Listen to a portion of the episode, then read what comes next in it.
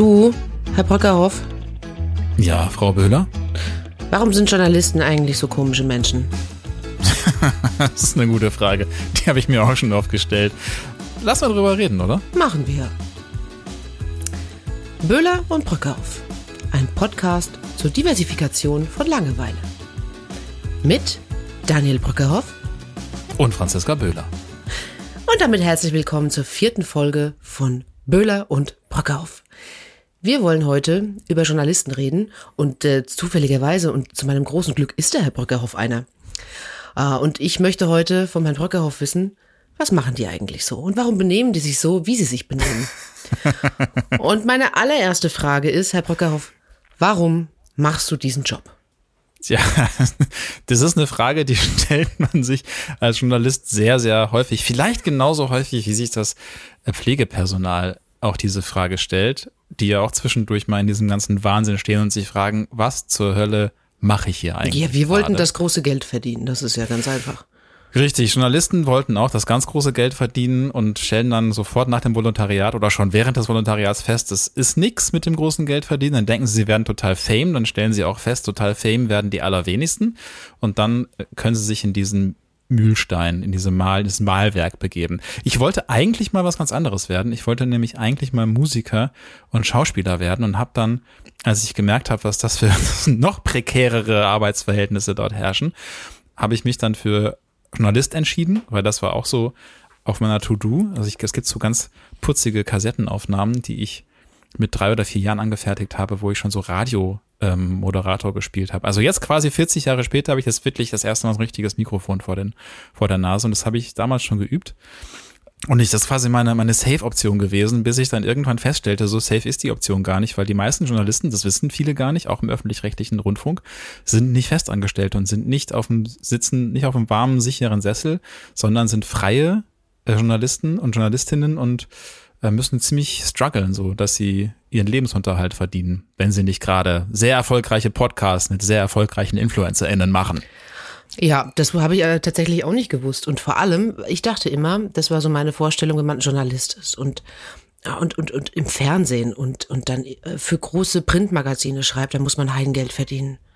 Das war auch früher mal so. Das- das also das ist so, tatsächlich, das, das ist mal so gewesen tatsächlich. Es gibt so die goldenen Jahre und da, da, da wurde uns da auch immer noch erzählt, so als ich angefangen habe, Journalist zu werden. Ja, damals, da war alles noch besser, so in den 80er und 90er Jahren.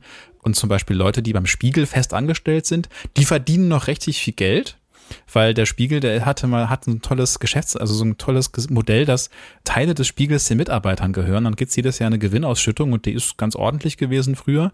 Ähm, also die haben richtig Geld herausgetragen. Im öffentlich-rechtlichen Rundfunk, als das Fernsehen noch so das Medium war, da war das auch nicht so schlecht, aber es ist natürlich immer gestaffelt. Da kommt echt immer drauf an, für wen du was machst. Aber jetzt, je enger das wurde mit diesem ganzen Medienwandel, desto enger wurde auch das mit den Budgets und die Werbetreibenden sind woanders hingegangen, schmeißen ihr Geld den Influencerinnen hinterher und nicht mehr den Printmagazinen. Was habe ich hier? Habe ich dir heute irgendwas getan oder bist du irgendwie was? Nein, äh, es ist einfach, es ist der pure Neid, der da aus mir spricht. Ah, ah, okay. Also in diesen Redaktionen, also stellen wir uns mal so eine Mhm. große Redaktion vor, äh, in einem, ja, ich will jetzt keine Namen nennen. Ist das nicht auch so ein kleines Haifischbecken? Also ist es nicht hart um, ja, ne? Ja, also klar, es kommt immer drauf, wirklich drauf an, wo und mit wem du arbeitest, wie immer, überall, aber man kann vielleicht wie bei Kliniken auch sagen, je größer etwas ist, desto härter ist die Konkurrenz natürlich. Also es ist ein Unterschied, ob du in so einer kleinen schnuckligen Redaktion sitzt, die so irgendwie vielleicht 10.000 Leser erreicht oder ob du halt im Heute-Journal tätig bist oder bei den Tagesthemen. Ähm, ich möchte jetzt nicht sagen, dass das alles da fiese Leute sind, ganz im Gegenteil, ich kenne da viele und die sind alle sehr, sehr nett, aber natürlich ist das ein Platz, da, da wollen viele Leute hin. So, ne, da wollen viele Leute wollen sagen, ich arbeite fürs Heute-Journal und für die Tagesthemen und da dann hochzukommen und sich da auch zu behaupten, das ist schon ganz schön Konkurrenzdenken. Also Journalisten haben auch sehr starkes Konkurrenzdenken, was aber auch eben daran liegt, dass wir uns häufig gegeneinander beweisen müssen, um an die begehrten Jobs zu kommen. So, ich glaube ich, ja, es ist wie, wie überall, wo es um, um Prestige geht. Ne? Da wird dann viel mit den Ellbogen gekämpft. Das wird wahrscheinlich bei Ärztinnen und Ärzten in großen Kliniken genauso sein, oder? Nein, du, findest ja keinen. Also äh, da, da gibt's Aber ja Ärzte ma- unfassbar Ärzte? viele. Na Quatsch, da gibt's unfassbar viele vakante Stellen. Das ist jetzt, also es geht natürlich, ja, ich meine, Chefarzt will heute auch niemand mehr werden. Das ist auch echt ein undankbarer Job. Die Bürokratie willst du auch nicht am Schuh kleben haben. Aber wir schweifen ab. Wo hast du angefangen? Also hast, bist, wie, wie, wo hast du angefangen? Wo äh, hast Also du da angefangen deine ersten ich, Schritte ähm, gemacht? Meine ersten Schritte, oh Gott, jetzt wird's, jetzt wird's unangenehm. Ähm, Okay, ich fange mal ganz vorne an. Also das allererstes habe ich mal so in den Presse, Pressesprecherbereich reingeguckt mit 15, als ich mein erstes Schulpraktikum machen musste. Und dann habe ich ganz lange nichts gemacht, weil ich habe versucht, halt Musiker und ganz reich und berühmt zu werden und das hat total gut nicht funktioniert. Und dann habe ich halt das mit, ja, und dann habe ich während des Studiums angefangen, weil ich ja schon Webdesign konnte, für Bild Online zu arbeiten tatsächlich. Und da habe ich meine ersten Brötchen verdient. Also ich habe dann so äh, die Bildzeitung von morgen ins Netz gestellt und habe dann so gelernt, wie so eine, ja, so eine Boulevardredaktion funktioniert, wie so die die so denken. Habe dann irgendwann auch angefangen, so diese ganzen Bildchen für die Startseiten und sowas zu bauen. Ich konnte das halt. Und habe dann mal bei der Bild Hamburg mal ein Praktikum gemacht. Dann war ich bei RTL Nord, das ist so quasi der RTL äh, Regionalableger in Hamburg. Hatte, hab, hab dann da eine Frau kennengelernt, die mich da auch weiter noch für diese Szene begeistert hat quasi. Und äh, die fanden mich bei RTL dann so gut, dass sie mich für ihre Journalistenschule empfohlen haben. Und ich war irgendwie so, so eine faule Sau, dass ich mich nur bei diesen Privatsendern beworben habe, sodass als ich mich dann bei den öffentlich-rechtlichen Stellen beworben habe für ein Volontariat, also quasi die Ausbildung, haben die wahrscheinlich nur gelesen, i, Bild und RTL, den wollen wir nicht, geh weg. Das ist ja aber schon, dann das ist ja aber schon was anderes, ja. Noch nicht mal zum Vorstellungsgespräch eingeladen. So. da bin ich sofort, glaube ich, in die runde Ablage gewandert. Aber ich muss echt sagen, so fies manche Sachen sind, die dort produziert werden, so gut kam dies aber auch raus, genau das zu erspüren, was Menschen gerne lesen wollen. So, das ist, das ist leider einfach so. Deswegen habe ich da auch echt viel gelernt von dem, wie man Sachen so aufbereitet, dass Menschen sich das gerne reinziehen. Aber du prostituierst dich doch jetzt nicht für alles, also, oder? Also, das ist ja immer die Bildzeitung. Ich habe bei der Bild-Zeitung halt wirklich nie inhaltlich gearbeitet, also außer in drei Wochen im Praktikum, mal so, um mal, mal zu gucken. Die Bild am Sonntag Girls bearbeitet so ein bisschen die, die Fotos. Das, das habe ich tatsächlich als Studentenjob Das gemacht. hast du wirklich gemacht. Das ist nicht dein Ernst. Das, das war damals noch, da gab es ja diese Cover, Coverbilder, so diese, diese Pin-Up-Mädels, die Ja, da so halbnackt rumlaufen. Ja. Genau. Und die musste man ja auch irgendwie als Teaser bauen. Das habe ich tatsächlich auch gemacht. Großartig. Fifty Shades of Kloppen. Bröckerhoff. Jetzt kommt's Ja, raus. es ist, ja. es ist, es ist, es ist, und aber da guckt man halt auch in Abgründe von menschlichen Seelen, weil da merkt man dann, worauf reagieren Menschen und worauf reagieren sie nicht. So, und das ist natürlich auch manchmal ganz bitter, weil das ist sehr einfach, immer auf die JournalistInnen zu schimpfen und zu sagen, ja, die machen das fiese Zeug. Und dann zu sehen, was denn wirklich funktioniert, weil das fiese Zeug, das funktioniert halt. Das wollen die Menschen lesen. Ja, das ist ja das. Du musst ja, du musst ja genau das machen, irgendwie, was die Leute äh, lesen und, und, und hören wollen. Und ich, das ist das, was ich mich gerade frage. Oder darüber habe ich mich auch aufgeregt. Pflege. Pflegenotstand. Mhm. Pflegekräfte. Wir haben ja jetzt alle diese kleine Pandemie durch, zweieinhalb Jahre. Und äh, es ist erschreckend ruhig geworden. Also ich erinnere mich ja noch daran, ich erinnere mich noch unfassbar gut daran, dass mein Telefon nicht stillstand. Was haben Und wir geklatscht, Frau Müller? hab- Was haben wir Ja, geklatscht das und auch. mit Lavendel geschmissen? Das auch, genau, genau, genau, genau. Und, äh, Und Leberwurstdosen gespendet. Wobei, das fand ich ja noch ganz geil, aber ähm, nein, im Ernst, es ist ja jedes Format, jedes Printformat, jede Fernsehsendung, alle riefen an, jeden Tag, mehrfach. Und Frau Böhler und Ja. wollen sie und kommen sie und machen sie und tun sie.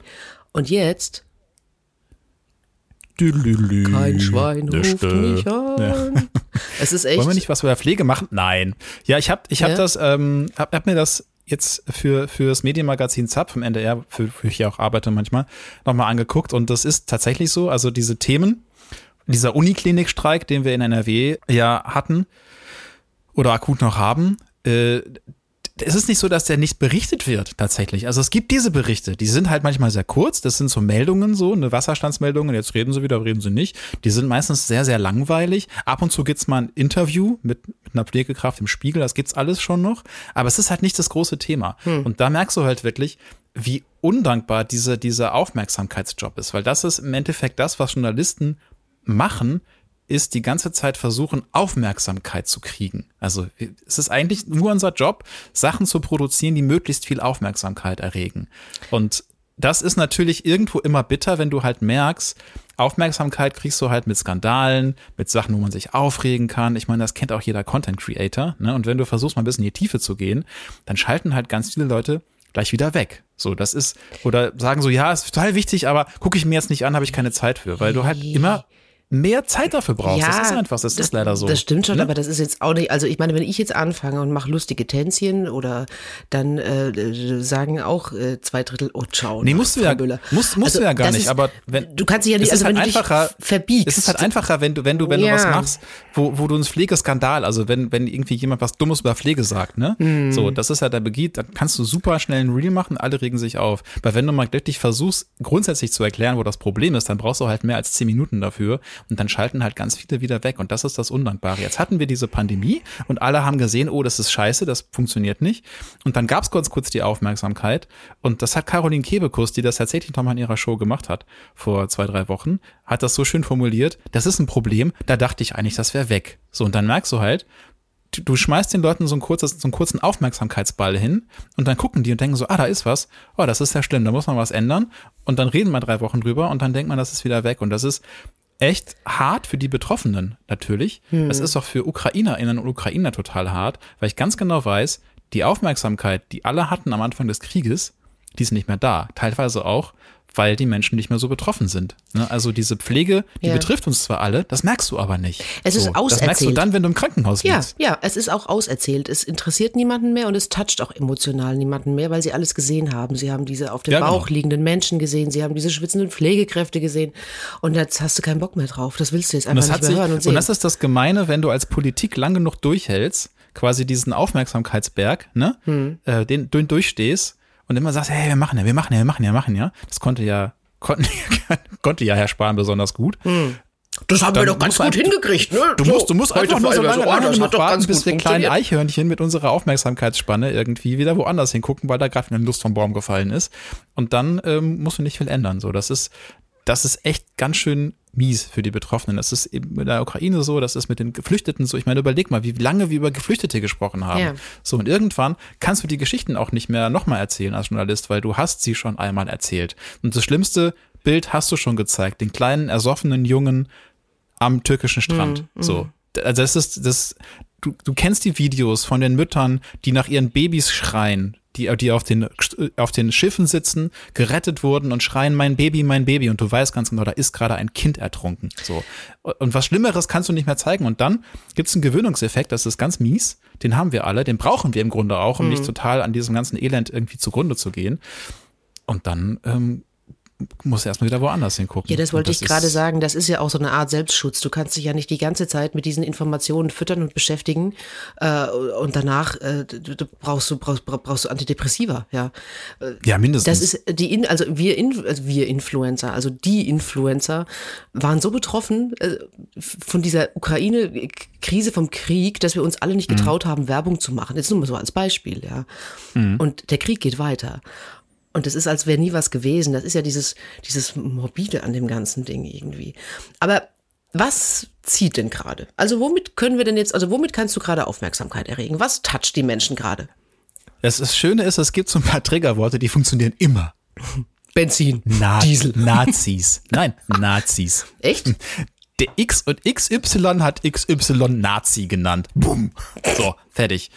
Haben wir gerade ganz aktuell gehabt da war der ähm, Bundeskanzler war auf dem Kirchentag und äh, dann kamen so AktivistInnen, KlimaaktivistInnen und haben dazwischen gerufen. Und dann hat er gesagt, das ist alles völlig doof und das, was haben wir jetzt zum Glück ja nicht mehr, das ist zum Glück vorbei, die Zeit, wo äh, schwarze Menschen, also Menschen, dunkel gekleidete Menschen auf irgendwie Veranstaltungen gestört haben. Und das haben halt manche als Anspielung auf SA-Truppen verstanden. Und das ist super, wenn, wenn ein bekannter Mensch jemand anders als Nazi bezeichnet oder als Nazi bezeichnet haben könnte, so, also so, ne, mhm. muss er im Wagen bleiben, dann gibt es eine große Diskussion. Das sind immer tatsächlich so Einzelfänomene. Die Ukraine-Krise ist immer noch wichtig, aber halt nicht mehr so, äh, dass die Menschen das Gefühl haben, oh, ich muss da richtig hingucken, weil das könnte mich betreffen. Und das ist auch so eine ganz bittere Lektion für mich gewesen als Journalist. Du willst dich mit den wichtigen großen Themen beschäftigen und willst die Welt erklären und über das und das berichten. Und dann stellst du irgendwann fest, richtig hingucken oder richtig hinhören tun die Menschen dann, wenn sie das Gefühl haben, das geht mich wirklich was an. Das ist das, das, das macht, da, da könnte ich von betroffen sein. Und dann sind sie auf einmal alle ganz aufmerksam. So, und wenn du aber merkst, okay, das ist drei Länder weiter und das macht mit mir nichts. Also ich kann weiter morgens mein Frühstücksei essen, ich kann mit dem Auto zur Arbeit fahren und am Wochenende das Fußball. Dann sagen wir alle, ja, ja, ist schlimm, aber ist jetzt auch nicht so wichtig. Aber es ist auch eben genau dieser Selbstschutz. Da muss man auch das ganz klar sagen. Es ist auch irgendwo bitter, aber auch irgendwo okay, weil wenn du dir das Elend dieser Welt den ganzen Tag reinziehst, das ist halt unser Job als Journalist, hm. dass, dass wir sind quasi so der, der Filter für euch, äh, da wirst du irre. Das schaffst du nicht, wenn du das nicht professionell machst. Musst du dich eigentlich auch zwangsläufig so mit Trash beschäftigen? Also mit so richtig seichtem Blödsinn. Ich habe nämlich gesehen, vor uns ist so ein Podcast, ja? da geht's um OnlyFans, ne? Oder Bibi und Tina oder Bibi und Klaus oder wie heißen die? Ja. Ich weiß ich nicht, Bibi, Bibi und Julian, das sind Ach, die Klaasens, ja, das richtig. genau. Das ist, das ist ja Klaassen, hieß der, glaube ich. Aber den gibt's ja bald nicht mehr, der sind ja weg. Ja, aber genau aber, deswegen ist das ja gerade so heiß. Also, genau, ja, ja, ja. Ja, und dann gibt's ja, weiß ich nicht, Mats Hummels knutscht auf Mallorca. Also so, so solche Dinge. Das will man ja dann vielleicht konsumieren, wenn es einfach ein bisschen hart war die letzten Jahre. Corona, Krieg also, und ich weiß ich nicht. Total. Und ne? davon lebt der Boulevard ja auch sehr gut. Ja, immer genau. schon. Und, ne? und, das da, ist und, Ablenkung. Schaffst du das? Schaffst du sowas? Ich ähm, gucke mir sowas tatsächlich manchmal auch an, so, aber dann halt privat. Und dann denke ich zwischendurch, boah, ist das bekloppt. Okay, aber nicht beruflich. Das dafür. Nee, das, das nee, nee. Also ich habe mir hab mich ja bewusst für Formate entschieden, wo ich sowas nicht machen muss. Aber ich habe tatsächlich ja auch bei RT, beim RTL gearbeitet. Ja, ich wollte ja gerade sagen, das ist ja die deine Vergangenheit spricht ja andere, eine andere Sprache. Richtig, und da, da ist es mir eigentlich auch immer gelungen, so drumherum zu lavieren, aber nicht immer. So, ich habe auch manchmal sowas machen müssen am Anfang. Und das ist auch mal ganz lustig, weil du, du machst dann das Ding und eigentlich ist es schon fast so ein bisschen Selbstironie, dass man das sowas macht. Ich, und das ist wirklich auch die, mein beklopptester Auftrag für RTL war, irgendwie 2010, äh, DSDS und irgendwie einer von diesen Kandidaten war wieder so ein halbseidener, halbkrimineller Typ, der irgendwie doch ganz okay singen konnte und der hatte so ganz prägnante hellblaue Augen. Ich weiß ganz genau, über wen du sprichst, auch wenn du keine Namen nennst. Großartig. Sehr schön. und die Bilder noch voll gehypt, weil der halt so eine bisschen spooky Background-Geschichte hatte. Und der ist dann nicht zum Recall erschienen. Und dann bekam ich den Auftrag, du fährst da jetzt, in Berlin, da war ich mit Berlin gearbeitet, und da fährst du jetzt dahin, das ist seine Adresse, und dann klingelst du mal mit dem Kameramann und guckst, was passiert. Nein. Und, und ich dachte so, ich, ich will nicht, ich will nicht. Okay, ich war dahin, der Kameramann kannte den schon, meinte, ja, das ist alles kein Problem. Haben wir geklingelt, hab ich mir vorgestellt, und dann sagt er, der, ich, der ist nicht hier. Und dann meinte der Kameramann zu mir, hey, das ist der, ich erkenne die Stimme. Klingel ich nochmal, sag, ist sicher, dass sie nicht da ist? Ich komme da gleich runter. Im Hinterhaus, da wohnen die Hells Angels und ich komme da gleich runter, wenn ihr euch nicht verpisst. Und ich so, ähm, zum Kameramann, ich glaube, wir gehen jetzt mal. Er so, nee, nee, nee, nee, nee, wir bleiben mal hier. Und das ist, dann sind wir da stehen geblieben und dann kam dieser Typ runter mit so einem Bullterrier an der Leine. Nein. und ist so voll aggro geworden und meinte so, ey, deine, im Hinterhaus wohnen die Hells Angels, ich hol dir jetzt gleich in der Und der Kameramann so, ey, komm, beruhig dich mal, wir kennen das doch, wir wollen noch mal kurz gucken, so wir mal kurz fragen, warum du nicht gekommen bist und so, ne? Und der hat dann quasi diesen ganzen Job gemacht, weil ich habe mir ins Hemd geschissen, so, ne? Ach, guck mal hier. Ich hatte auch, ich hatte auch keinen Bock der, auf diesen Der Kameramann hat dich beschützt, der hat sich in die Schusslinie Der hat geworfen. mich quasi beschützt.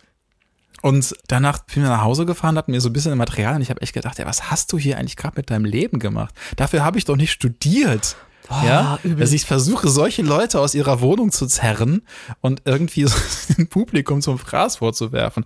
Also, das sind Geschichten, die erzählt man gerne, aber hinterher fragst du dich echt, was mache ich denn da eigentlich? Was mache ich hier eigentlich gerade? Ja, aber jetzt so. bin ich auch. Und ich weiß auch. Jetzt bin ich angefixt. Ich weiß, ne? Hast du noch was? Hast du noch sowas? Also kannst, hast du, kannst du aus dem Nähkästchen? Nee. Also nee, nee, früher, also, so kleine Nähkästchen, Anekdoten. Ja, Anekdoten, jede Menge. Ich meine, der, der abgefahrenste Beitrag, den ich für Punkt 12 mal gemacht habe, hieß im Ablauf, weil wir haben ja so Abläufe, ne, wo das drin mhm. steht, wie dann der Beitrag heißt. Und da musst du den kurzen prägnanten Namen einfallen lassen. Und der, der Planer, der dann das Stück geplant hat, hat das Stück genannt, zu dick, jetzt tot. Was? zu dick, jetzt tot, hieß das Stück. Und, ich, und das war eine Geschichte, die ist eigentlich echt bitter gewesen, weil das ging um einen hochadipösen Mann, der in Hamburg nicht mehr in ein, in ein normales äh, Röntgengerät passte. So. Und dann haben die den gebeten, geh bitte zu Hagenbecks Tierpark, weil die haben da ein eigenes Röntgengerät für die Elefanten und leg dich da rein. und der Mann hat sich so geschämt dafür, sich da zu melden und das zu machen, dass der deswegen gestorben ist, weil sie nicht diagnostizieren konnten. So. Und aber das wird dann halt so lapidar in so einen in so einen Ablauf geschrieben. So, ne? Also da, Zu da dick, sind auch dann, dann tot. Genau, Oh. also du wirst einfach, wenn du dich viel mit diesen Themen beschäftigst, werden die Leute auch irgendwann echt ma makaber oder morbide oder, oder auch manchmal pietätlos, weil das, Ja. das stumpft ab, muss man richtig sagen. Sich den ganzen Tag mit diesen Schicksalen beschäftigen, gerade wenn du sie nicht triffst, die Leute, sondern das vom Schreibtisch aus machst, Hm. das macht dich irgendwann echt so ein bisschen stumpf, muss, man, muss man einfach platt sagen. Hm. So. Ist nicht cool, aber ist so. Gibt es auch Dinge, die du abgelehnt hast? Also, äh, wo du gesagt hast, oh nein, das meine ich. Darüber spreche ich nicht und da fahre ich nicht hin. Das könnt ihr schön selber machen. Ähm, ich habe das nie so offen gesagt, aber ich habe halt, also mir war halt ganz klar, ich will nicht Witwen schütteln. So, Witwen schütteln ist der Journalistenslang für zu Familien fahren von Menschen, denen gerade ein geliebter Mensch gestorben ist. So, und dann von denen diese, diese tränenüberströmten O-Töne holen. Also, Aber ne, macht Interviews man machen das? Also macht man Ja, das natürlich. aktiv und fährt dahin? Ja, natürlich. Also das ist, wo hast du denn sonst, also wie meinst du denn, kommt die Bildzeitung, andere Boulevardblätter und und das Boulevardfernsehen, auch im öffentlich-rechtlichen Fernsehen, an diese O-Töne von, von Leuten, die, die weinen zusammenbrechen, weil der Mann gerade überfahren wurde oder ertrunken ist oder das Kind oder sowas. Das, da fährst du hin, ne? Und das sind teilweise sind das richtige, spe- darauf spezialisierte ähm, ähm, Produktionsfirmen, ne, die wirklich nur so ein Material anbieten und nur sowas machen und gute Connections haben zur Polizei, immer wissen, was ist gerade wo Oh, passiert das ist ja mafiös. und und dann dahin fahren und versuchen als Erste ein Interview zu kriegen mit den mit den Hinterbliebenen. Also ich- so, ich hab- teilweise die bis auf den Friedhof auch verfolgen. Auch da Mhm. gab es mal ganz schlimme ganz schlimme äh, Szenen, also mit mit einer Produzentin aus Hamburg, die dann wirklich, weil das war ein ganz dramatisches ganz dramatischer Fall und die hat dann quasi noch versucht, auf dem Friedhof irgendwie Material zu kriegen, um diese Geschichte zum Abschluss zu bringen. Also das sind dann auch, das sind dann wirklich teilweise auch ähm, echt ethische Abgründe, moralische Abgründe. Ich habe mich schon gefragt, wie sowas zustande kommt. Auch wenn diese ganzen Nachbarn dann immer interviewt wird. Ich meine, das sind oft Geier, ne? Die wollen halt ins Fernsehen. Wenn die Nachbarin. ja, nee, aber naja, das, was du wirklich machen musst, ist, du fährst dahin, Ja, genau. du aber klingelst an jeder Haustür. ich, ich, aber das, das ist in meiner und fragst, Vorstellung. kennen das, Sie den? Ach du Scheiße, ja. Das wollte ich nicht Ja, wahrhaben. kennen das Sie wollte den? ich jetzt gar nicht haben hören. Sie, haben Sie was mit dem mal zu tun gehabt? Ja. Können Sie uns was zu dem sagen? du Scheiße. Wollen Sie uns ein Interview Das geben? ist ja echt so. unangenehm. Können wir ein Foto machen? Also wenn das wirklich die Betroffenen sind, dann darf ich, ich bin immer davon ausgegangen, die machen das freiwillig. Also sie, ich, aber aus welchem Grund Also auch das immer. ist immer so eine Frage, ne? Also du kannst, die werden ja nicht gezwungen nach dem Motto, so wenn sie das nicht machen, dann. So, Ja, aber das- das- das teilweise wird, aus, Aber- wird aber- ausgenutzt, teilweise wird ausgenutzt, dass ähm, die Leute unter Schock stehen und überhaupt nicht wissen, was sie gerade tun, oh Gott. ne? Ja. Und dass sie dann keiner beschützt. Also wie gesagt, ich muss noch betonen, das machen nicht viele JournalistInnen, aber natürlich gibt es das, Hm. weil es eben, und das muss man auch dazu sagen, Menschen gibt, die das sehr gerne sehen und sehr gerne lesen. Ja, ja klar. Wenn es Angebot und dafür keinen Nachfrage. Abnehmer ja, gäbe, sicher, klar. Würde es diese, diese Artikel und diese Filme und diese Beiträge nicht geben. Mhm. So und, aber klar, sowas wird ausgenutzt, ne? weil, weil das ist dann das, wofür du dich aus irgendeinem Grund entschieden hast, das zu tun. Es gibt also wirkliche, diese ganzen Filme, die du siehst, so äh, hier Unfall auf der A2, auf der A7 und Lipapo, ne? diese ganzen Beiträge, äh, da gibt es drauf spezialisierte Agenturen, ähm, Film, also Produktionsagenturen, die nur dieses Zeug machen. Also die haben wirklich einen 24-7-Bereitschaftsdienst mit Kamerateam und einem, und einem Journalisten äh, und einem Autoren. Und die hören die ganze Zeit mit, den Polizeifunk und den Feuerwehrfunk. Und wenn sobald sie hören, Unfall, Blackpapo, fahren die hin und, und drehen das. Und dann machen die den Auto mit dem Polizeisprecher, gucken, ob sie noch ein Opfer oder sowas finden. Ähm, und das bieten die an. So. Wie naiv ich bin. Du, das ist, ist das ist total normal. Das sind so diese ganzen Sachen, die weißt du nicht, Ja, wenn du dir das reinziehst, wo das herkommt und wie das, wie das hergestellt wird. So, aber es sind natürlich, irgendwer muss das drehen. Irgendwer muss die Leute befragen. Irgendwer muss das Foto machen. Und es gibt Leute, die verdienen damit ihr Geld. Also es ist ja, ich, ich, ich war so enttäuscht äh, über, das habe ich ja vorhin schon gesagt, einfach, dass, dass das so abgeebbt ist und vorher äh, klingelte das Telefon, stand nicht still und jetzt irgendwie interessiert es keinen mehr. Aber Evan, du hast ja persönlich irgendwie auch so eine ethische und moralische Vorstellung und aber auch eine Meinung über, über irgendwas. Tut dir das ein bisschen weh, dass du eigentlich gerne über irgendwas berichten würdest, wovon du genau weißt, so das kommt, das kommt nicht an und deswegen kannst du es nicht machen? Also ist das so ein kleiner Konflikt, in dem du dich befindest regelmäßig? Also früher mehr als heute, weil ich habe ja heute auch noch mit meinem eigenen Kanal Dr. Dub noch mehr Ausspielfläche, aber da merke ich irgendwann, da komme ich halt an meine Zeitgrenzen. Ne? So, hm. Wie viel kann ich tatsächlich machen? Ja. Ich bin jetzt in der komfortablen Situation, dass ich auch mir Redaktionen ausgesucht habe oder für die arbeiten kann, wo das nicht so ist, wo ich auch Themen vorschlagen kann. Aber natürlich weiß ich ganz genau, es gibt Themen, da würde ich gerne tiefer reingehen, die würde ich gerne genauer erklären, die würde ich auch genauer gerne verstehen und recherchieren und stoße einfach ganz einfach an die Grenzen, entweder von dem, was ich leisten kann, also wie viel Zeit habe ich dafür, oder dass ich ganz genau weiß, okay, ich könnte jetzt 20 Minuten Video machen, nur über die ganze Vorgeschichte des Ukraine-Kriegs, weil er ist super spannend, super komplex.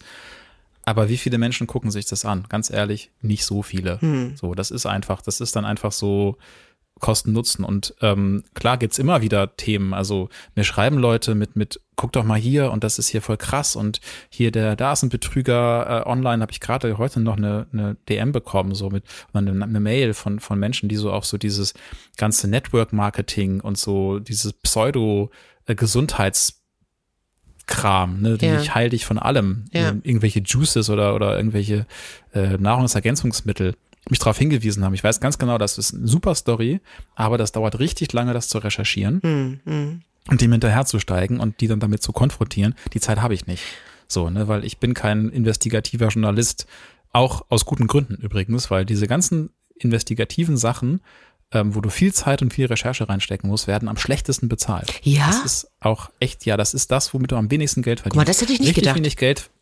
Du verdienst richtig wenig Geld mit Dokumentation langen Dokufilmen, Reportagen und sowas, ne, die schön sind, die aufwendig produziert sind mhm. und äh, mit investigativen Recherchen. Auch weil du, wenn du investigativ recherchierst, fängst du zehn Themen an, die Hälfte davon fällt sowieso wieder hin, weil du merkst, an dem Vorwurf ist nichts dran oder man kann es nicht belegen. Wie, wie du fängst zehn Themen an. So man, man, konzentriert man sich nicht auf ein Ding, also quasi. Nein, aber ich von zehn Themen, ne? Also von zehn Themen, die du anfängst zu recherchieren, so. fallen fünf relativ schnell um, weil du merkst, okay, da ist nichts dran oder den Vorwurf kann man so nicht stellen oder das ist falsch dargestellt worden. Äh, zwei weitere Themen kriegst du so weit, dass du denkst, okay, da könnte was draus werden. Und dann merkst du aber, okay, ist es doch zu komplex oder ich kann den Vorwurf nicht belegen, ich kriege das nicht gerichtsfest fest, wie wir sagen. Mhm. Also du musst, wenn du jemandem Vorwurf machst, musst du das so gut belegen können, dass es vor Gericht Bestand hat. So, ne? Damit du nicht irgendeinen Scheiß behaupten kannst. Ähm, das heißt, dann fallen weitere zwei Themen weg oder drei, dann hast du noch zwei Themen, von denen wird dann vielleicht eins was, weil du dafür eine Redaktion findest, die das machen möchte. Mhm. Und das ist natürlich tierisch aufwendig. Keine Redaktion möchte diese ganze Recherche bezahlen und vor allem die ganze Recherche, die du gemacht hast und aus denen nichts geworden ist. Mhm. So, das heißt, es gibt echt wenig JournalistInnen, die das machen, weil auch, also erstmal, weil das viel Arbeit ist und man muss auch Bock darauf haben, zum Beispiel viele Akten zu fressen und wirklich ähm, auch zu prozessieren, wenn du nicht an Informationen kommst und so weiter. Mhm. Kannst dir halt die Finger verbrennen einfach, ja? Du kannst dir derbe die Finger verbrennen. Ja. Du kannst in Grund und Bogen geklagt werden und du verdienst echt nicht viel Geld damit. Das ist wirklich so ein, das sind Überzeugungstäter und Leute, die richtig Bock haben auf diese Aufgabe. Ich habe das zwei, dreimal gemacht und habe dann festgestellt, boah, das ist nichts. Und mit, da, mit, welchen, mit welchen Themen? Also mit, mit, also es war vor allem für den NDR für ZAP so ähm, Vorwürfe gegen Produktionsfirmen, die ihre Mitarbeiter ausbeuten zum Beispiel. Ähm, dann habe ich einen Film gemacht fürs, fürs ZDF eben über, über DRGs, also über Fallpauschalen und über Pflege und habe versucht irgendwie ähm, zu belegen, dass es Kliniken gibt in Deutschland, die vor allem viel operieren, damit sie Geld kriegen. Aber das ja? ist doch jetzt was, das ist ja real, das gibt es ja. Das ist real, klar, aber du musst das, du musst das belegen können. Also be beweist man im Krankenhaus, dass es Leute falsch behandelt hat und dass es Leute ja. ähm, operiert hat, die es nicht heute operieren müssen und da operieren sollen, ne, wo hinterher wirklich Mist bei rausgekommen ist, ja. ähm, weil sie einfach das Geld haben wollen. Also ich würde das jetzt nicht sagen, schwer zu belegen. Ja, das glaube ich. Ich würde jetzt aber nicht sagen, irgendwie äh, das, das, falsch behandelt, sondern einfach es gibt ja sicherlich Statistiken, die man erheben kann, dass in gewissen nee. Ich habe aber mal doch. Es gibt, ja, also es gibt doch. Es gibt Statistiken, wo du sagen da kannst, wird okay, mehr, wird mehr, wird eine gewisse, mehr operiert als da, klar. Genau. Aber kannst, das ist, daraus kannst du nicht ableiten, dass Nein, du das aus Profit. Natürlich kann man das machen. nicht, aber das ist ja. So, aber dann ja. habe ich, ich habe zum Beispiel eine Klinik gefunden, die hat extra da einen Operateur aus Rumänien angestellt gehabt, der auf Wirbelsäulen spezialisiert war. Und Ja. auf einmal hat diese kleine, pisselige Klinik irgendwo in, in, in der, wirklich in der Pampa angefangen, tierisch viele Wirbelsäulenoperationen zu machen. Das mal- genau. Dann habe ich ein, ein Opfer gefunden, also einen Mann, der dort operiert wurde, wo wir hinterher auch dann beim, beim Rechtsanwalt waren, der dann sagen konnte, so, also diese Operation hätte so nicht stattfinden müssen, die haben den da reingequatscht, Mhm, ne? Und dann habe ich halt noch über, über zwei andere Kanäle habe ich tatsächlich auch mal so, so Chefarztverträge bekommen, wo halt drin steht, äh, für Summe X Operationen bekommst du Summe X in Euro. Also je mehr du operierst, desto mehr du kriegst quasi eine Gewinnbeteiligung. Ne? So. Ja. Und daraus kannst du dann, dann kannst du immer noch nicht sagen, diese Klinik oder diese Kliniken machen das nur, um Profit zu machen, sondern du kannst immer nur so sagen, es gibt Hinweise, es deutet sich an, dass es ist alles total schwierig, es ist total schwer, das so zu formulieren, dass die hinterher nicht die Gegenseite kommt mit dem Anwalt und sagt, so, das hast du jetzt aber falsch dargestellt und da hättest du dieses Wort nicht benutzen dürfen, weil das ist jetzt, und da ich dir jetzt einen Strick, raus, Strick draus und komme mit einer einstweiligen Verfügung und lass den ganzen Film verbieten. Ja, ja, Erstmal. verstehe, verstehe, So, ja. ne? ähm, bis, bis es zum Prozess kommt. Also mit einer Einstweilige, die einstweilige Verfügung ist immer so das erste Mittel, mit dem die Gegenseite versucht, dich mundtot zu machen. Hatte ich übrigens. Das hatten wir, das, hat, das hatten wir beide Das doch. hatten wir zusammen, Ja. genau. Als es bei dir ja darum ging, ob, äh, dass du diese Morddrohungen bekommen hast, wegen deines, deiner, deiner, deiner Influencerei. Mhm. Und ähm, dass du dann gesagt hast, also die sind besonders angestiegen, nachdem ein Herr, den ich jetzt namentlich nicht nennen möchte, weil ich einfach keinen Bock habe, diesen Menschen noch weiter bekannt zu machen, äh, auf dich aufmerksam gemacht hat Er- und dass es danach angestiegen Er ist. hat mich ne? Baby genannt, ne? Er hat mich Baby genannt. Das er, Baby. Und, du ähm, hast ja keine Ahnung, genau. worüber du sprichst. Genau, und dann habe ich das quasi bei Zap in der Story gemacht und habe das so gesagt. Und da hat, der hat dann versucht, das äh, verbieten zu lassen, dass ich das behaupte, dass Mhm. es einen Zusammenhang gibt. So. Also das habe ich auch so nicht gesagt. Ich habe einfach nur gesagt, da ist, da ist das passiert und da ist das passiert.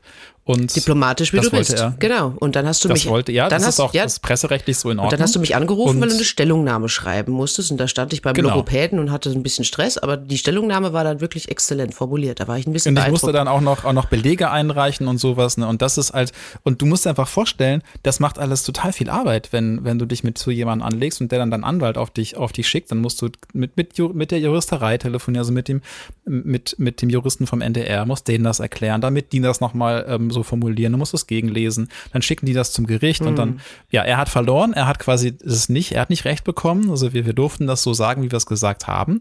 Äh, Und das macht dann auch immer so ein bisschen Spaß, aber ist natürlich total, also es ist mega aufwendig. Und, und ähm, das selber zu schreiben macht keinen Spaß. Ja, das ja. ist irgendwie echt nervig. So, Ja, ne? das glaube ich. Aber da so versuchen sie dir erstmal den Mund zu verbieten und wenn du dann einen Bericht draußen hast, dann hast du echt einen kleinen Fehler gemacht, weil du einen einen Satz falsch formuliert Mhm, hast oder ein Wort benutzt hast, was du nicht so hättest benutzen dürfen. Dann versuchen sie das ganze Ding erstmal aus dem Netz zu nehmen, irgendwie, dass du es nicht mehr ausstrahlen darfst und dann gibt es irgendwann einen Gerichtsprozess und bis dahin haben die meisten Leute vergessen, worum es geht. Ja. Das ist dann immer so das Kalkül. Da fällt mir so ein Zitat ein. Äh, ein guter Journalist interessiert sich für das Haar in der Suppe und nicht für die Suppe.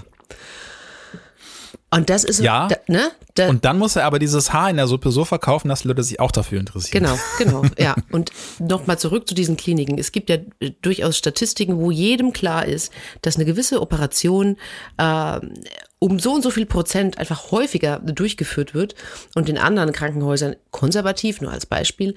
Äh, und da muss auch niemand Schaden nehmen, das überhaupt nicht. Aber dann ist dir eigentlich klar, dass es natürlich um die Kohle geht, aber du kannst es halt nicht beweisen. Ne? Genau, du kannst es, deswegen kannst du es nicht sagen. Ja. So, das, und das ist halt was, was auch ganz viele Content Creator oder Influencerinnen oder wie man sie auch nennt, ähm, die sich dann auf einmal auch mit so, so bisschen journalistisch äußern oder kommentierend äußern. Das haben wir ja auch jetzt während der Corona-Krise immer wieder gehabt. Das hast du jetzt ganz Ähm, diplomatisch ausgedrückt, ja. Mhm. Leute auf einmal meinten, sie könnten Sachen, sie könnten Sachen besser darstellen als WissenschaftlerInnen oder JournalistInnen, ähm, dass die einfach sich ganz häufig auch komplett äh, ähm, wirklich ins Fettnäpfchen geschmissen haben, weil sie, also man nennt das Tatsachenbehauptung zum Beispiel. Ne? Also wenn ich jetzt sage, äh, Frau Böhler hat dem Nachbarn äh, auf den Mercedes gepinkelt, ist das eine Tatsachenbehauptung. Ne? Wenn, wenn ich sage, äh, Frau Weber hat Frau Büller dabei beobachtet, wie sie angeblich den Nachbarn auf den Mercedes gepinkelt hat, dann ist das einfach nur eine Wiedergabe von, von einer Zeugenbeschreibung. Ja. Dann bin ich fein raus. Ja, ne? ja. Und dann kann ich sagen, so, Mut, äh, Frau, Frau Böhler soll dem Nachbarn auf den Mercedes gepinkelt haben. Bin ich auch fein raus. Das ist keine Tatsachenbehauptung. Das ist immer ein, ein angeblich. Das ist ne, aber, so. das ist ja schon, Und das, ist, ganz wichtig. anstrengend. Das ist, das ist ja wirklich anstrengend. es ist mega Und anstrengend, wie du sowas formulierst. Ich wusste, Total. ich wusste auch wirklich nicht, bis ich äh, damals dann auch mit der Buchschreiberei so ein bisschen irgendwie in, in die Materie eingedrungen bin, was das einfach für eine scheiß Sisyphusarbeit ist.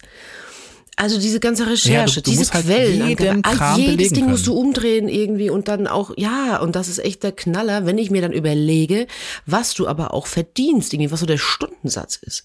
Das ist ja der Wahnsinn. Für so ein Buch? Nein, jetzt nicht für ein Buch, aber also, also Journalist, einfach jo- journalistische Arbeit, wie es entlohnt wird oder was dir angeboten wird teilweise. Ja. Das ist der. Wenn es überhaupt angeboten ja, wird. das ist, also, das, da das, ja das auch. ist echt karg. Ja, ist es, also ich kann mich jetzt nicht beklagen. Ich bin, bin einer der besser verdienenden Journalisten, einfach weil ich mein Gesicht in eine Kamera halte. Äh, Das ist auch immer so ein bisschen unfair, aber ist tatsächlich, ist tatsächlich so. Sobald du dein Gesicht in eine Kamera hältst, verdienst du einfach mehr als andere. Kannst aber genauso schnell wieder entfernt werden. Also ist doch keine Sicherheit. Ne? Das wissen auch ganz viele nicht.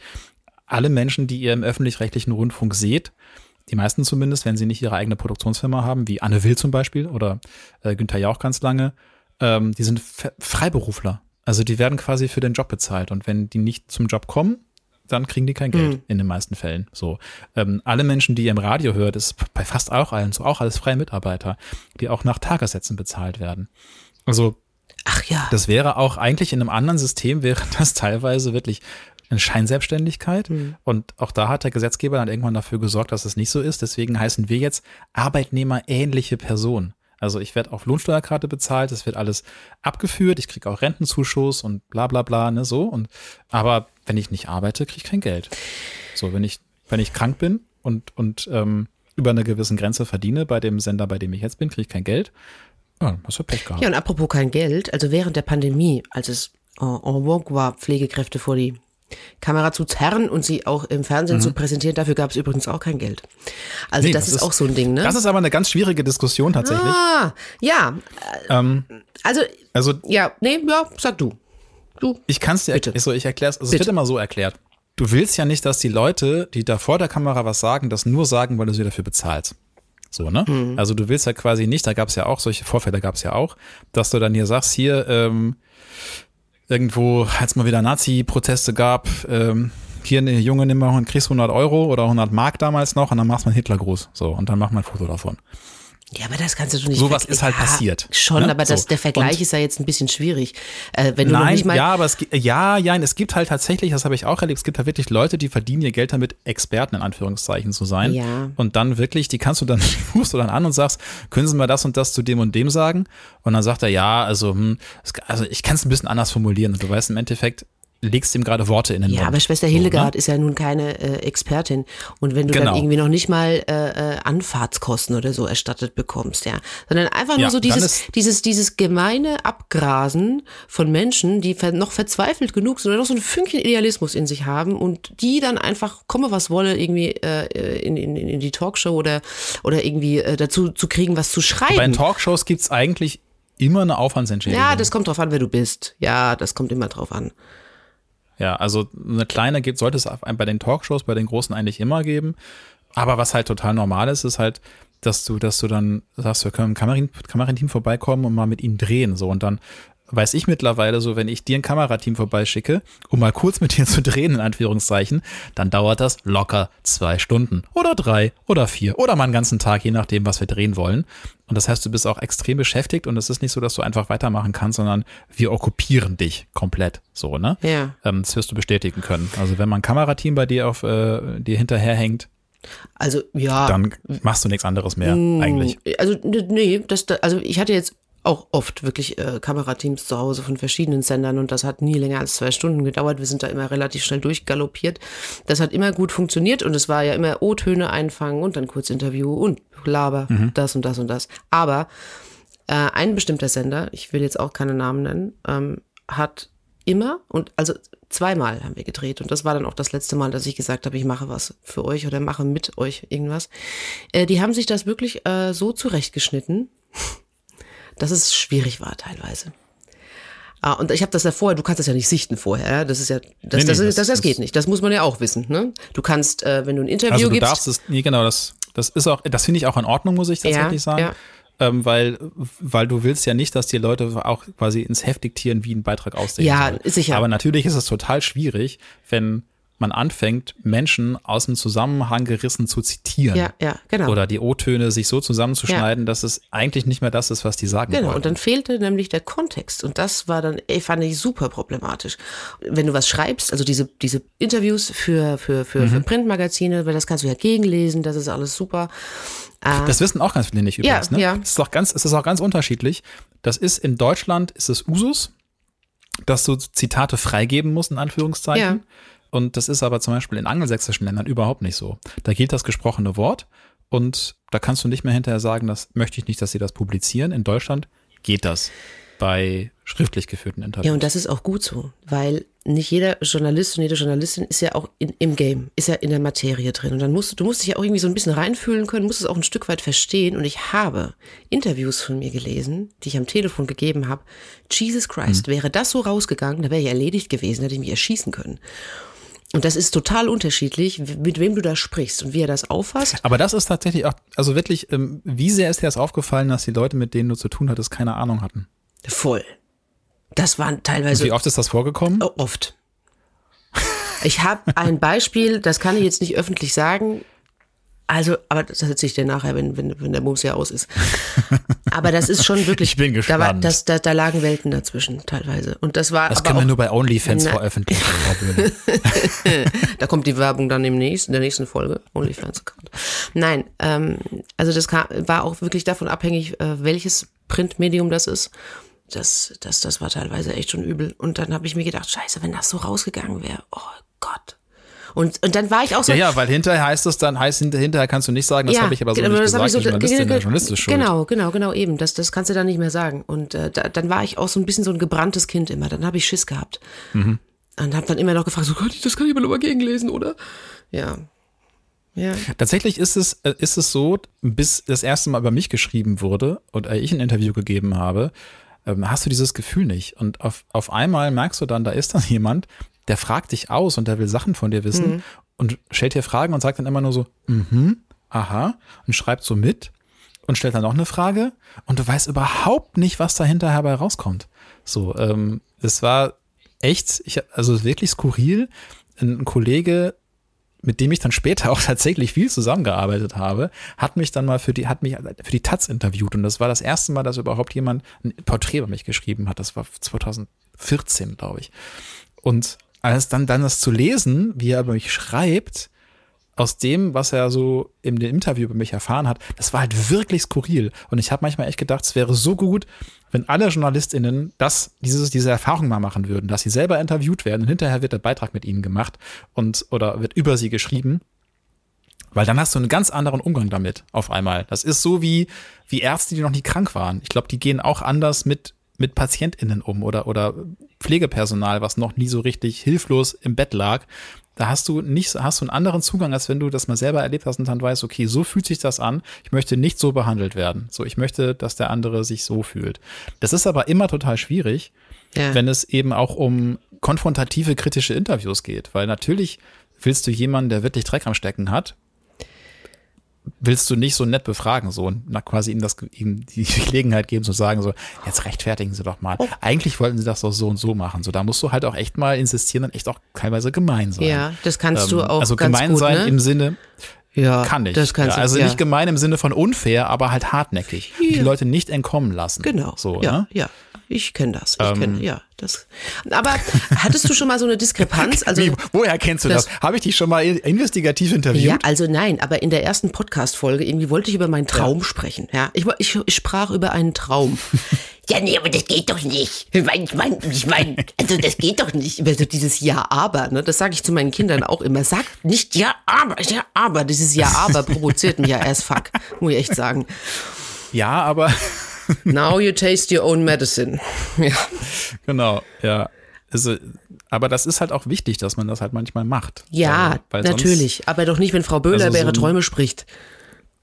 Okay, Ja? es tut mir leid. Ja, ich vergebe dir. Tut mir leid. Manchmal, manchmal geht der investigative Journalist doch mit mir durch. Sagt meine Frau übrigens auch immer. So. Sagst du, Die- bist du wenn- bist so ein Ja-Aber-Sager, ne?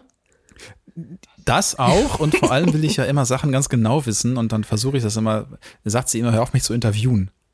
So, ne? Ich, das, ich steck den Journalisten wieder ein. Ich will dir einfach gerade erzählen, wie es mir geht oder was halt passiert ist und ich stelle dann immer so Nachfragen Aha. und versuche das immer so genau Das war doch rauszufinden. 2012, damals, an diesem Donnerstag um 13.05 Uhr. Ja, fast. Ähm, aber eher noch so wirklich ins Detail gehen. Also du stell dir vor, du erzählst mir gerade von von dem Streit mit mit mit irgendjemandem, ne? Ja. Und ich versuche dann noch mal genauso. Ja, und wie hat er dabei geguckt? Aha. Und und was hast du dann gedacht? Ja, da würde ich dich anschreien. Scheißegal, wie er geguckt hat. ja, genau, halt die Schnauze. Geht ihn Scheißdreck an. Genau. Hm. Aber ja. ist das wirklich, also, beeinflusst jetzt äh, im Ernst, beeinflusst die, die Arbeit auch das Privatleben? Also wenn du jetzt wirklich so diese, diese Nachforscherei, ja, und dieses Haar in der Suppe suchen und das Haar dann auch allen gut verkaufen können, ist das wirklich irgendwie ein Problem, wenn du mit deiner Frau diskutierst oder wenn ihr euch unterhaltet? Mm. Nee, jein, also ich glaube ja, man wird Journalist, weil man eh so vom Typ ist. Und man, der Journalist, der Journalismus macht einen nicht so. Das heißt, ich wäre, glaube ich, vom Typ her sowieso, dass ich auch gerne diskutiere und Sachen ausdiskutiere und dann auch auf einzelne Wörter achte und, und sage, das kannst du so aber nicht sagen, wenn, dann musst du das so sagen. Und zum Glück ist meine Frau halt auch da sehr gut drin und hat Spaß daran. Aber wenn man nicht gern diskutiert, dann hat man mit mir, glaube ich, im Privatleben nicht so viel Spaß. You must be fun at parties. Mhm. ja, großartig. Das kannst. Aber ich habe tatsächlich gelernt, das auch ein bisschen runterzudampfen, weil das, glaube ich, wirklich sehr anstrengend sein Ja, kann. Also online vor allem auch. Also du glaubst nicht, wie oft ich einen Kommentar schreibe und den wieder lösche. Mm, Doch, Weil doch, doch, ich kenne das. Ich, ich, ich kenne das weil so ein ich bisschen. festgestellt habe, es bringt, es bringt Ja. nichts. Lass es einfach. Genau. So. Ich habe nicht mehr weiter. Ich habe schon, ich habe teilweise vorgefertigte Kommentare, die kopiere ich aus Notizen und füge sie dann ein. Das passt ganz oft. Das ist ein total gute, total clever. Copy and paste. Was ich noch sagen wollte zu, zu dieser, zu, zu diesem Journalisten befragen Leute und die Leute merken, dass sie keine Ahnung haben.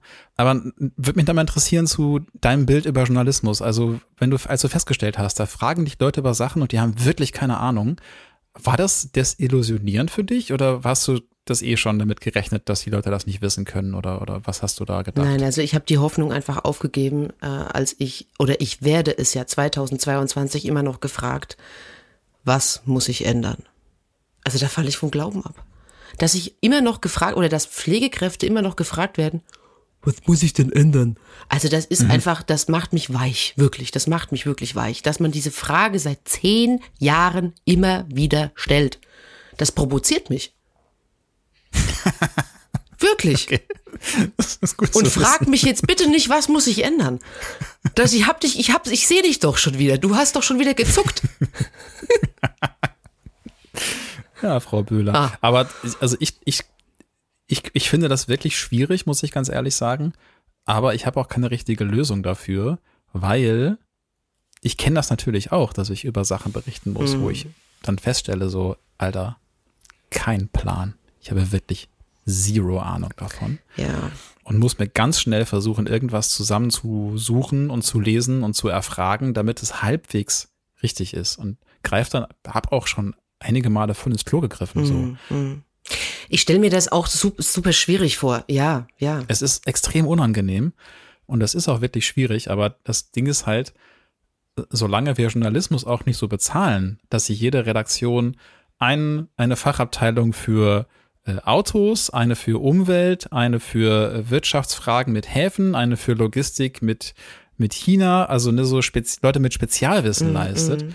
Solange ist das, ist das einfach so. Und das ist, es ist einfach ein Problem, dass Menschen für Journalismus auch nicht gern viel Geld ausgeben. Genau, genau. Und, und das ist ein gutes Stichwort, weil viele gute Artikel hängen ja hinter einer Bezahlschranke zum Beispiel, ne? Stern, Mhm. Spiegel und sowas. Und ähm, darüber echauffieren sich auch viele Menschen. Aber das ist doch irgendwie auch, also das ist, ich finde, das ist doch wertschätzend. Das ist doch das Mindeste, dass man eben für guten Journalismus auch zahlen muss. Also ich finde das total einleuchtend und logisch. Das ist ja so dieses Freibiergesichtstum, ne? Konsumieren, konsumieren, konsumieren, konsumieren. Aber dass da auch jemand sitzt, der dafür arbeiten muss und Zeit aufwendet und dass das sein Job ist, der muss ja von irgendwas leben. Das sieht auch wieder Das ist, keiner. das ist, also das sind so zwei Sachen. Das eine ist tatsächlich, dass vielen Menschen nicht bewusst ist, wie viel Arbeit Journalismus eigentlich ist. Also, wenn du so einen so einen Beitrag zum Beispiel siehst bei uns NDR Info abends in der Sendung, ne, der ist so 1,45, zwei Minuten lang. Das heißt, du snackst den echt so weg. Ja. So, ne, der ist, der ist total schnell vorbei. und fliegt im schlimmsten Falle einfach nur an dir vorbei, weil du gerade dich mit deinem Mann darüber streitest, äh, wer jetzt die Chips holt. Da haben halt mehrere Menschen einen ganzen Tag lang gearbeitet. Also da hat ein, hat ein Autor, also ein Journalist, den ganzen Tag dran gearbeitet. Da gab es einen Chef vom Dienst, eine Chefin vom Dienst, die hat überlegt, was da mit alles rein soll. Da gab es Kameraleute, da gab es einen Cutter oder eine Cutterin. Ne? Ähm, da gab es vielleicht noch einen, jemand anders, der noch Interviews geführt hat für denjenigen, der den Beitrag macht. Also da ist echt eine Handvoll Leute beschäftigt. Plus noch so, ein, so einen nervigen Moderator, der dann auch noch dazwischen kommt und sagt, was soll ich denn da erzählen und äh, womit fängst du an und so. Und das merkst du natürlich nicht. Und bei, bei, bei diesen Artikeln im Netz, die du irgendwie in drei Minuten durchliest oder in fünf Minuten oder zehn Minuten, wenn sie richtig lang sind, da, da merkst du nicht, dass für so einen zehn Minuten Artikel jemand vielleicht drei Wochen gearbeitet hat. Also ohne Scheiß. Drei, vier Wochen. Das Ähm, Ausmaß natürlich nicht, aber du merkst ja, ob das ein gut recherchierter Artikel ist. Also das merkst du ja schon irgendwie. Und, und Wenn du Ahnung hast. wenn du Materie. Ahnung hast und wenn du es ja gut und wenn du also ich finde, das ist einfach logisch. Also für mich ist das total logisch, dass sowas kostet. Ja, das ist aber echt auch ein Problem, das mit dem Internet aufgekommen ist. Also bis dahin war das halt total normal. Du musstest an den Kiosk gehen, musstest das kaufen, so, ne? Ähm, und das lesen wolltest. Und irgendwann kam, kam das alles ins, ins Netz, so Anfang der 2000er und, und die, keiner wusste, wie man das irgendwie monetarisieren soll. Also haben es alle umsonst ins Netz gekippt und haben gehofft, dass sie das, dass es irgendwie sich schon findet und sich irgendwie schon regelt und vielleicht auch mit Werbung sich bezahlen lässt. Und das hat alles nicht so richtig funktioniert. Und erst seit wenig, also seit, weiß ich nicht, so ein paar Jahren, drei, vier Jahren haben wir dieses Bezahlschrankenmodell. Was mich manchmal auch nervt, weil ich denke so, ich will nur einen einzigen Artikel lesen im Kölner Stadtanzeiger, weil der interessiert mich gerade und soll jetzt gleich ein ganzes Abo abschließen für, für einen Monat oder was. Was soll das denn? Also das ist auch noch verbesserungsfähig, finde ich. Aber prinzipiell ist es total wichtig, dass es bezahlt wird. Ich merke nämlich auch, wenn ich jetzt so bei meinem Instagram-Kanal Dr. Dab gucke, wie, wie mache ich denn damit Geld? Es ist total schwierig, Leute zu kriegen, die dafür, die da Werbung schalten wollen. Ja. Die wollen gerne auf Papa Brö Werbung schalten, weil das ist so Family-Kontext und das ist alles unkritisch und das kennt man ja, obwohl ich bin ja schon ein bisschen kritisch, was Pflege angeht. Aber das andere ist ihnen zu politisch und das zu viel Haltung und so und das, ah, das passt nicht so richtig zu unserer Marke. Und ja, gut, aber du, ich meine, du musst dir auch bewusst sein, du kannst im Fernsehen nichts gucken, bei Streamern nicht und du kannst dir auch überhaupt kein Blatt kaufen, ohne dass du mit Werbung konfrontiert wirst. Dass das, das nimmt man vielleicht nicht so wahr, aber das ist alles, alles, alles finanziert sich durch Werbung. Ja, ja, aber das ist tatsächlich schon, also du kannst natürlich besser Beauty-Produkte verkaufen oder, oder, oder andere Lifestyle-Produkte auf einem Kanal, in einem Umfeld, wo es die ganze Zeit nur darum geht und wo dir nicht jemand erzählt, wie schlimm die Lage in der Ukraine ist. Das finden Leute, die ihr Mascara verkaufen wollen, nicht immer so Naja. Mascara-Werbung wäre jetzt auch unauthentisch für dich, ja, aber Wieso? Ich dachte immer, du hast eine Wimpernwelle. das ist doch eine Dauerwelle, die du hast. Ich muss mal tätowieren lassen. Also eine Frage habe ich noch. Vielleicht auch noch zwei. Bitte. Ja. Ja. Wie neutral seid ihr? Oh, sehr schön. Uh, Oh, zum Schluss nochmal, ne? Zeit hast Erzähl du noch mal einen mitgebracht? Du wolltest ausgepackt. zwei Stunden reden, oder? Ja, wir haben ja noch ein bisschen. Ja, kommt die, kommt die mit der geilsten Frage zum Schluss? Ja, ich, das habe ich mir aufgehoben. Also, die ist schön. Ich hoffe, ich, also ich, ich hoffe, ihr habt alle, bis hierhin durchgehalten, mein Gelaber. Die Neutralitätsfrage und die Objektivitätsfrage, die hängen ja eng miteinander zusammen. So, ne? Und das ist tatsächlich eine, für mich die Lebenslüge des Journalismus, dass JournalistInnen jahrzehntelang erzählt hätten, wir sind objektiv. Wir sind die einzige Instanz und wir äh, sagen das, was wahr ist. So, ne? Äh, und das hängt auch beim Spiegel tatsächlich, ist dieses Wort von, von Augstein, von dem, von dem Gründer, sagen, was ist. Und da sage ich immer, ja, was ist denn? Es ist so viel. Du musst immer auswählen von dem, was du sagen kannst, was ist. Das ist nämlich eigentlich die Aufgabe von Journalisten, habe ich am Anfang schon gesagt. Wir sind Filter. Ja, wir filtern die ganze Zeit. Das heißt, ich stopfe mir den ganzen Tag Infos in den Kopf und hinterher spucke ich vielleicht fünf Prozent davon wieder aus. Der Rest bleibt in meinem Kopf. Das heißt, ich entscheide, was relevant ist und was wichtig ist, was ich weitererzählen möchte. Oder finde, was ist, dass man das wissen sollte. Wenn ich sagen würde, was ist, würde ich aus dem Sagen gar nicht mehr rauskommen. Ich muss ja entscheiden, was ich sage von dem, was ist. Und da fängt ja dann schon das Ding, wo man sagen kann, richtig objektiv ist es nicht mehr, weil ich, ich, Bröckerhoff, entscheide vielleicht mit meiner Redaktion zusammen, das heißt mit anderen Leuten. Ist auch sehr wichtig, dass man da nicht alleine ist. Ist auch ein Problem von vielen Content-Creatern, was wir jetzt relevant finden. Und dadurch filterst du und, und zeigst nur einen kleinen Ausschnitt von Realität.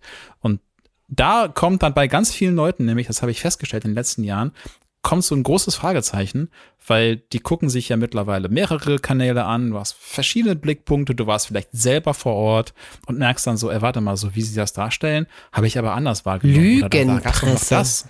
Und, dann kommt das mit der Ja. Lügenpresse. Das Eben kommt aber, das kommt aber aus dem rechten, ne? Aus dem rechten Spektrum, dieses Wort überhaupt. Das kommt, genau, das ist, das ist äh, ur, uralt rechts, genau. Ähm, ich glaube, das hat Goebbels erfunden oder so. Das ist auf jeden Fall so ein schönes, schönes, ein schöner alter, stolzer Sch äh, Sch Schwankerl. Und das kommt aber daher, dass man immer erzählt hat, wir, wir würden alles sagen, uns alles wäre und das, und das ist die eine Wahrheit. Und ich kann immer nur sagen, Journalisten können versuchen, sich der Wahrheit zu nähern, aber die eine Wahrheit zu greifen, das schafft ja noch nicht mal Wissenschaft. Er, So, erwischst ne? du dich manchmal dabei, dass du tendenziös bist? Total, total oft. klar, ne? Ich bin auch manchmal sehr gerne und sehr bewusst tendenziös in, auf dem Kanal, der dafür da ist, so, weil ich eben auch weiß, Menschen mögen das. Das ist ja das, wo der, wo der Boulevard funktioniert, ne? Je tendenziöser du bist, je klarer du sagst, das und das ist richtig und das ist, das ist falsch, desto geiler finden das die Leute. Stimmt auch nicht immer. Ich stelle auch fest, bei Dr. Dab, wenn ich mal zu pauschal bin und zu sehr in eine Richtung, dass Leute mich dafür auch kritisieren. Also sie mögen es bei mir zum Glück auch ein bisschen ausdifferenzierter, Ja. ne? Aber trotzdem ist es, habe ich festgestellt, äh, ist natürlich besser zu verkaufen, wenn du sagst, hier, so, so sehe ich das. So, das ist das eine Ding, weil dann kann man sich entweder damit identifizieren oder darüber aufregen. Wenn du sagst, ja, einerseits, andererseits, das ist irgendwie so wie Kartoffelsalat. Ich, Weißt du, ich ich bin meine? total froh. Aber- ja, ja, entschuldige. Hm. Aber das mit der Neutralität finde ich tatsächlich wichtig. Und weil ich sie auch oft falsch verstanden finde. Also neutral ist für mich nicht zu sagen, ja, die Ukraine sagt das so und Russland sagt das so. So, das ist, wir nennen das He said, She said Journalismus. So, beide Seiten abbilden und was jetzt davon stimmt, sagen wir nicht, aber beide Seiten haben was gesagt. Schönen guten Abend, auf Wiedersehen. Das, das finde ich echt nicht, das ist kein guter Journalismus, sondern für mich ist dann wichtig zu sein, ich versuche möglichst wertfrei, neutral an einen Sachverhalt ranzugehen, gucke ihn mir an, check die Argumente, check die Fakten, was davon lässt sich belegen, was nicht und kann dann zu einem Urteil kommen. Genau wie ein Schiedsrichter auf dem Spielfeld oder ein Richter vor Gericht, sich das ja auch alles angucken muss und dann zu einem Urteil kommen kann, kann sagen, das ist ein Foul, so, ne? Also so sollten, finde ich, Journalisten auch ihren Job machen. Ähm, und dann, dann den zum Vorwurf zu machen, das war ja gar nicht neutral, weil du hast hinterher gesagt, so und so ist doof oder ist nicht richtig oder ist hat es falsch dargestellt, sage ich, nee, das ist ein falsches Verständnis von Neutralität. So, Ich bin, ich, ich bin sehr, sehr froh, dass ich keinen journalistischen Hintergrund habe, weil ich kann mich so richtig schön gehen lassen. Das ist, ich fühle mich. solange fühle keiner mich, mit einer einstweiligen Verfügung Ja, kommt. richtig, aber ich bin echt privilegiert, dass ich mich da schon so ein bisschen impulsiv äußern kann, wie ich das, wie ich das gerne mache. Ja, das ist, also das, das ist tatsächlich auch äh, einfacher. Absolut. Voll, So, total. also ähm, man riskiert natürlich, dass man ab und zu da mal irgendwie eine Schelle abkriegt, weil Leute sagen, das war jetzt kompletter Bullshit, was du erzählt hast. Aber das kriegen wir als Journalist auch die ganze Zeit gesagt. Also wie oft ich es schon gesagt bekommen habe, dass ich keine Ahnung habe, dass ich nicht weiß, was ich da tue, dass ich ein Journalistendarsteller bin und so. Das ist also das Ein Journalistendarsteller. ist meine Das ist ja Lieblingsbeleidigung. auch schön. Das merke ich mir mal, wenn wir das nächste Mal wieder Streit haben. Herr Bröckhoff, das war, äh, ich habe viel gelernt heute. Das war wirklich ein sehr erhellendes Gespräch für mich.